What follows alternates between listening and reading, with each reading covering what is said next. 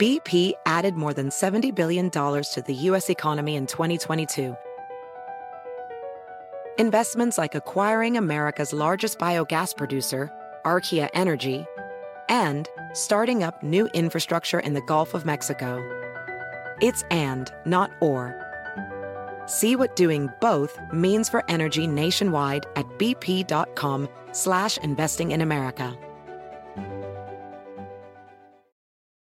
Can you remember a time when you thought someone you disagreed with might actually be right? In the new podcast, You Might Be Right, former Tennessee governors Bill Haslam and Phil Bredesen pose that question to guests like Paul Ryan, Al Gore, and Judy Woodruff. Come for the stories, stay for the substance and expert insights into some of the most challenging issues facing the country, including affordable housing, crime, and education. Listen to You Might Be Right a new podcast from the Baker School at the University of Tennessee, available wherever you get your podcasts. Hola, bienvenidos al podcast de NTN24, el canal de las Américas. Los saludamos hoy jueves 15 de octubre. Gracias por escucharnos, gracias por elegirnos. Yo soy Hugo Vecino. A partir de este momento, hacemos un recorrido por lo que es noticia en América Latina, Estados Unidos y el mundo. La Organización Mundial de la Salud ha advertido que los jóvenes tendrán que esperar hasta el 2022 por la vacuna para el coronavirus, ya que los grupos de riesgo, como los adultos mayores o personas con condiciones preexistentes, serían los primeros en obtener la inmunización en caso de que se haga pública en los próximos meses. En Estados Unidos, Anthony Fauci, asesor médico de la Casa Blanca, prevé que una vacuna para la COVID-19 podría estar disponible en el primer cuarto del 2021. Según sus estimaciones, es posible tener 700 millones de dosis el mes de abril. ¿De qué depende que tengamos la vacuna el año que viene?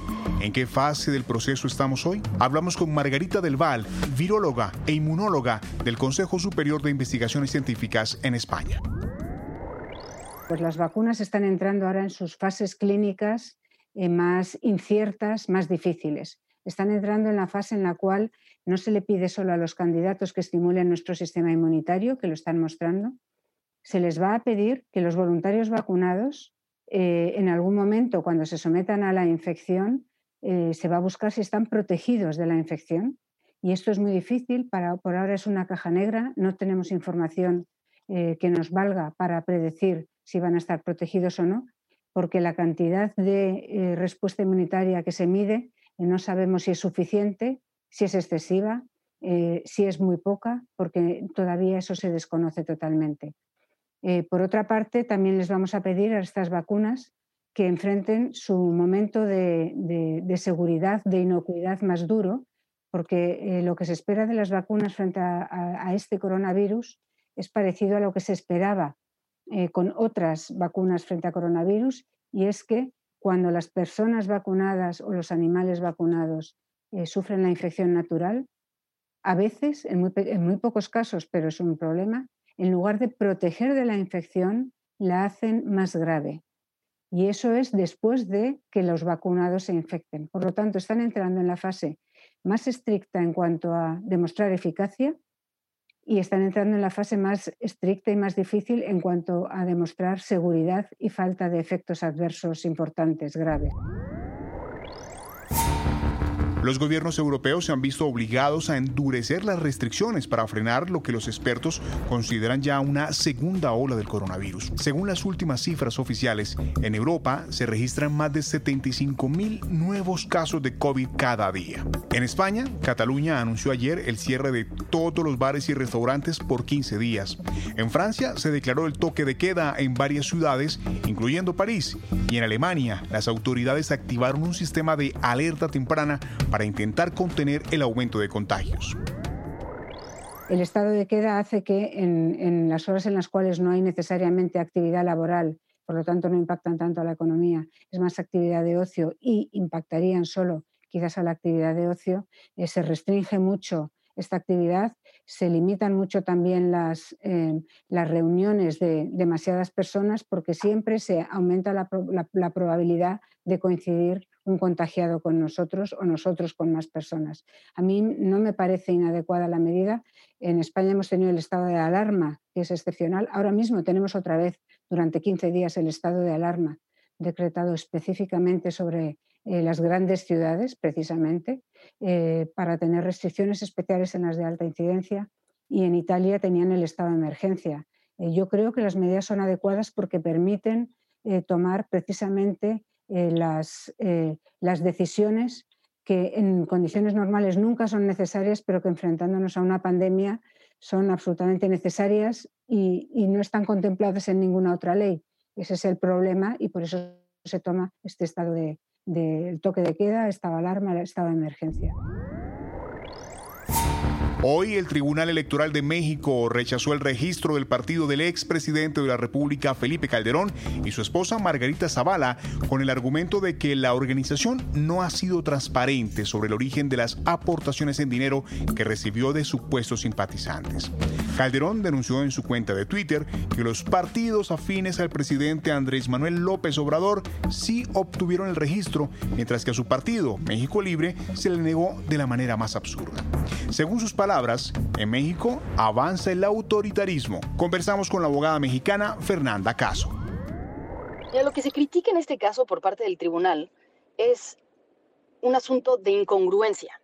Por un lado, se permite la entrada a partidos que tienen eh, evidencia de haber tenido ministros de culto involucrados en las afiliaciones, lo cual está absolutamente prohibido, que tienen también eh, líderes gremiales, sindicales involucrados en las afiliaciones, que en México también esto está prohibido por, por, la historia que tenemos del voto corporativo y de la coacción del voto por parte de estas organizaciones que tienen tanto peso en la sociedad. Y, y además, en tercer lugar, que tienen evidencia de haber recibido dinero de entes prohibidos, bueno, de haber recibido aportaciones de entes prohibidos, en este caso donativos en especie. El tribunal dice que cuando se trata de recursos eh, eh, en especie, entonces la carga de la prueba la tiene la autoridad, es decir, el INE, y que por lo tanto sí se permitía que estos entes lo recibieran y que quien estuvo mal fue el Instituto Electoral. Cuando se trata de entes prohibidos que hicieron esos donativos, es decir, eh, personas morales, ¿no? que en México esto está prohibido por la ley. Y por otro lado, el mismo tribunal dice que cuando se trata de aportaciones en, en dinero, en efectivo, entonces la carga de la prueba la tiene el partido político, es decir, México Libre, que es a quien dejaron fuera, lo cual es absolutamente absurdo. En el caso de las aportaciones en efectivo, en este caso, no fue un ente prohibido quien, quien hizo los donativos. Se trata de personas que lo hicieron a través de el CLIP, que es un mecanismo electrónico en donde es perfectamente rastreable cuál es el origen y cuál es el destino de ese dinero, donde el Instituto Electoral tenía todas las facultades para consultar a la Comisión de Bancos y preguntarles eh, quiénes eran las personas que habían hecho estos donativos, pedirle información correspondiente, sumado a que los montos son mínimamente em, comparables, es decir, son mucho menores que en el caso de los otros partidos a los que sí les dio el registro. A 19 días para las elecciones presidenciales, la candidata demócrata para la vicepresidencia de Estados Unidos, Kamala Harris, ha suspendido su campaña por los próximos días después de que dos miembros de su equipo dieran positivo en la prueba del coronavirus. Hoy el Comité Judicial del Senado anunció que el próximo 22 de octubre decidirá si la jueza Amy Coney Barrett pasará a formar parte de la Corte Suprema de Justicia. La eventual confirmación de la jueza significa que los conservadores ocuparían seis de los nueve puestos de la Corte. Escuchamos a Stephanie Ochoa, periodista NTN 24 en Washington, D.C. Así es, a tan solo 19 días de las próximas elecciones en los Estados Unidos, fue el presidente del Comité Judicial del Senado del país, Lindsey Graham, quien consideró que los demócratas tienen buenas probabilidades, posibilidades, de ganar la Casa Blanca. Esto lo dijo en medio de la última audiencia de confirmación de Amy Coney Barrett para ser la próxima jueza de la Corte Suprema de los Estados Unidos. Un comentario que generó reacciones en ambos partidos y que sorprendió a los republicanos. Crece la preocupación en Colombia por la llegada masiva de venezolanos en medio de la emergencia del COVID-19. Migración Colombia espera la llegada de casi 250 mil venezolanos y por lo tanto ha cerrado las trochas en la frontera entre los dos países. El Ejército Nacional Colombiano y la policía se encuentran en la zona para evitar que crucen migrantes cuando no existen las condiciones mínimas de distanciamiento social y confinamiento que exige la emergencia sanitaria mundial. Este es el reporte en Cúcuta de Carlos Arturo Albino, periodista de Noticias RCN. Estamos en este momento en el municipio Barbosa de Santander, donde se ven cuando caminamos por las carreteras decenas de venezolanos nuevamente en esta segunda oleada caminando hacia Colombia buscando mejores oportunidades. Muchos de ellos en condiciones difíciles, con niños en brazos, incluso mujeres embarazadas. ¿Qué, es lo que tienes? Cuéntanos. Bueno, me caí caminando el viernes y tengo el pie hinchado todavía. Fuimos al médico, no nos quisieron atender y así nos tocó salir a seguir, a seguir el camino. ¿Con quiénes vas? Mi hermano, mi cuñada, dos primos, mi esposo y mi... De verdad, esto, esta no es una experiencia muy buena. Muchos colombianos creen que que uno lo hace porque quiere, uno no lo hace porque quiera, sino porque nos toca. Es una romería de venezolanos en las carreteras de Colombia buscando mejores oportunidades, escapando del hambre y la crisis. Si te gustó este podcast, puedes buscar más de nuestro contenido en nuestra página web www.ntn24.com. En NTN24 tenemos una red de corresponsales en las Américas que nos permite tener acceso de primera mano a toda la información y hacer análisis sobre los eventos más importantes de la región. Ha sido un placer estar con ustedes. Yo soy Hugo Vecino. En el podcast de NTN24 te informamos y te acompañamos.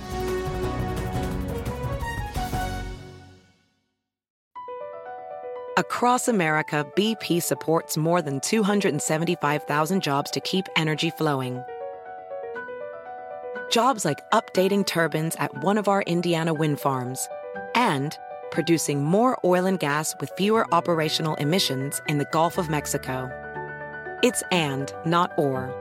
See what doing both means for energy nationwide at bp.com slash investing in America.